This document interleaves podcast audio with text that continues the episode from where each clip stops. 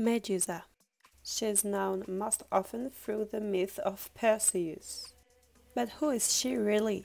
To know her better, let's analyze her family tree. This large family of Greek mythology, hashtag big family, Gaia, goddess of the earth, and Pontos, god of the sea, are the grandparents, granny and grandpa.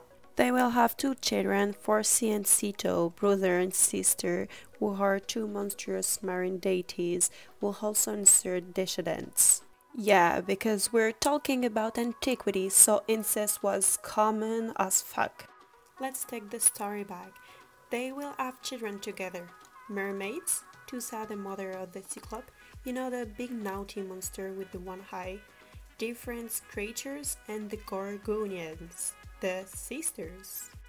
This famous Gorgonians trio. Medusa was the mortal of the group. She was so beautiful that she was coveted by all men, including the god of the sea, Poseidon, with whom she will sleep in the palace of Athena. Oh fuck! You can imagine that when the goddess learned it, she got very, very, very upset. So Athena punished Medusa she transformed her hair into snakes and gave her eyes retrieving power. So whoever looks her in the eye will end up turning to stone. Ouch.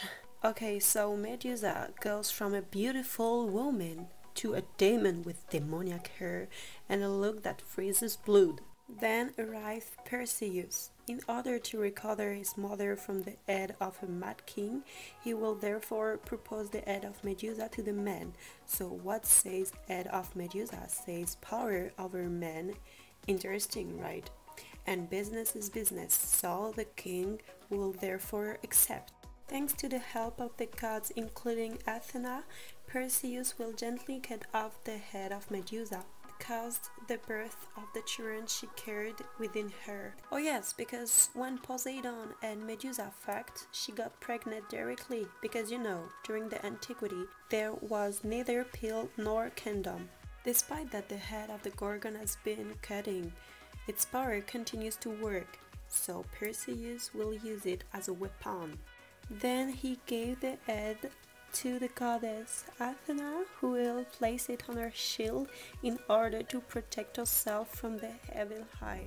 Now we have Medusa history in mind, we can talk about interpretation. In the Ovid's Metamorphoses, the author gave a completely different version of the story. According to him, Medusa was so beautiful that she attracted the lust of all men and refused their advance. Poseidon was a big treasure, so he also tried his luck. But you know, Medusa had a bold personality, so she pushed him away. Hashtag me too. Oh, and Poseidon was a god who had a lot of ego. He is not tolerating frustration. He will then have chased her to the temple of Athena. It was a place dedicated to women without husband or lover in which Medusa hid. According to Ovid, the master of the sea will have outraged Medusa in the temple of the goddess. Well, roughly speaking, he raped her. To us, this is the real version and this is the one that we will remember. Okay, you know the rest shocking Athena will punish the Gorgonian and turn her into a monster. But we ask ourselves the question why did the goddess punish the victim rather than the rapist? It will be interesting to deconstruct this myth through our current gaze.